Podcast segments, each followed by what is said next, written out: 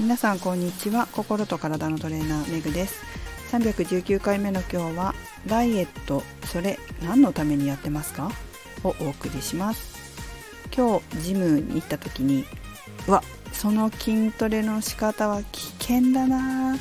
ていう方がいらっしゃいました。私はそこのスタッフではないので、えー、ちょっとね見てもまあ話しかけるわけにもいかずあーと思いながら通り過ぎたんですけれどもこういう危険なフォームでトレーニングされているお客様がいらっしゃった時私がフィットネスクラブで教えてた時は必ず声をかけるようにしていました。一番最初に働いたジムで、えー、危険なフォームをしてる人がいたら危ないから声をかけて、えー、教えてあげてくださいというふうに教わったのでそれが染み込んでいるっていうのもありますね。で東京に来てからはまあ、地域性だったり顧客のお客さんの層だったりっていうのにもあるので、えー、それほどこう福島にいた時みたいにフランクにフレンドリーにっていうことはあんまりなかったんですけれどもでもやはり見ててそれはまずいぞって思った時はなるべく声をかけるようにしてたんですね。でそんな時に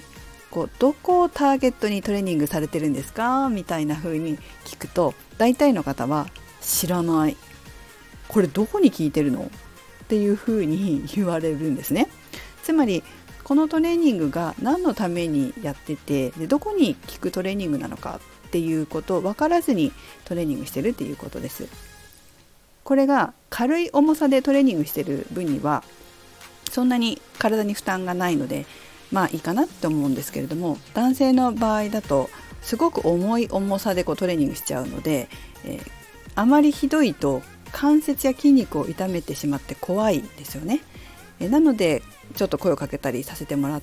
てたんですがあ目的もなくトレーニングしてるとちょっと効果も出にくいですし、え途中でジムを退会する原因になることが多いです。なんとなく分かんないけどやってたりとかねえ学生時代にスポーツやってる方なんかは筋トレをすることもあると思いますが学生時代の部活ぐらいだとあまりこう筋トレについて詳しくなかったりすることも多いのでなんとなくこう先輩から教わってやってたけど、まあ、それが正しいのかわからないみたいな感じが多いみたいでなんとなくねやっちゃうみたいなこともあるようです。でそれでもいいんですがやっぱりさっきも言ったみたいに体に負担かかってどっか痛めちゃうとすごく損すると思いますので是非皆さんこれをお聞きの皆さんはそのトレーニングで、えどこの筋肉をどのように引き締めたいのかまたは大きくしたいのかってことを意識しながらやってもらいたいなと思います。でそのためにはやはりそのトレーニングをした先に自分がどういう体になってたいのかっていう目標を立てることもすごく大切ですよね。何のためにやってるのかどこに効くのかその先に、えー、そのトレーニングの効果として得られるものは何なのかどういう体になれるのかっていうのを皆さんもチェックしてみてください女性の場合はヨガやストレッチをやってる方もいらっしゃると思いますがそれぞれどんな効果を得たくてやってるのか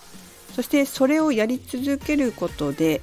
その得たい効果目的っていうのは得られるのかっていうのも、えー、意識して、まあ、考えて、まあ、調べてやってみられるといいんじゃないかなと思います。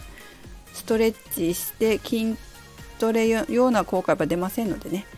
代謝を上げるためには筋肉っていうのをこう筋力筋肉っていうのをこうつけていくっていう必要がありますがストレッチは運動不足の場合は多少つくというふうには言われていますがやはりトレーニングよりは効率や効果という面で落ちることがあります。ヨガもうんといろんなハードなヨガとかねいろんな種類あると思いますけれども、えー、自分の理想の体になるためのトレーニングになってるのかっていうのも考えてみられるといいんじゃないでしょうか。まあ、ちょこの間ヨガの先生とお話しして、まあ、そんな話をしたのでねヨガの方も体型をボディメイキングしたい場合そのエクササイズが自分のその理想の体型を作ってくれるかどうかっていうのもチェックされるといいんじゃないかなっていうね話をしたので是非見てみてくださいね。それではメグでした。